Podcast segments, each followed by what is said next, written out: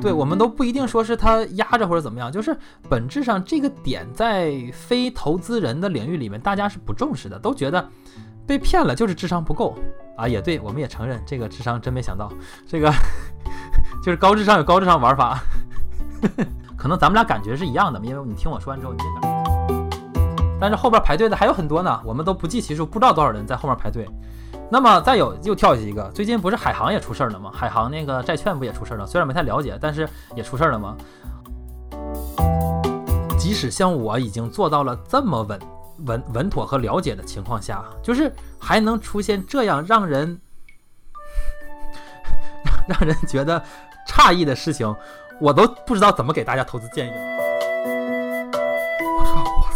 那唯一像今天，我觉得听到这里的这个听众，我只能给出建议，就是说，你要不是就是基金内部的，或者持牌的，或者是怎么样的人，家里有矿的人啊。好，本期节目就到这里。如果喜欢腿哥，想要了解早教知识，哎，欢迎去 B 站搜索并关注“养腿”，养是修养的养，腿是大腿的腿。如果想跟主播互动，欢迎加入钱粮胡同的听友群。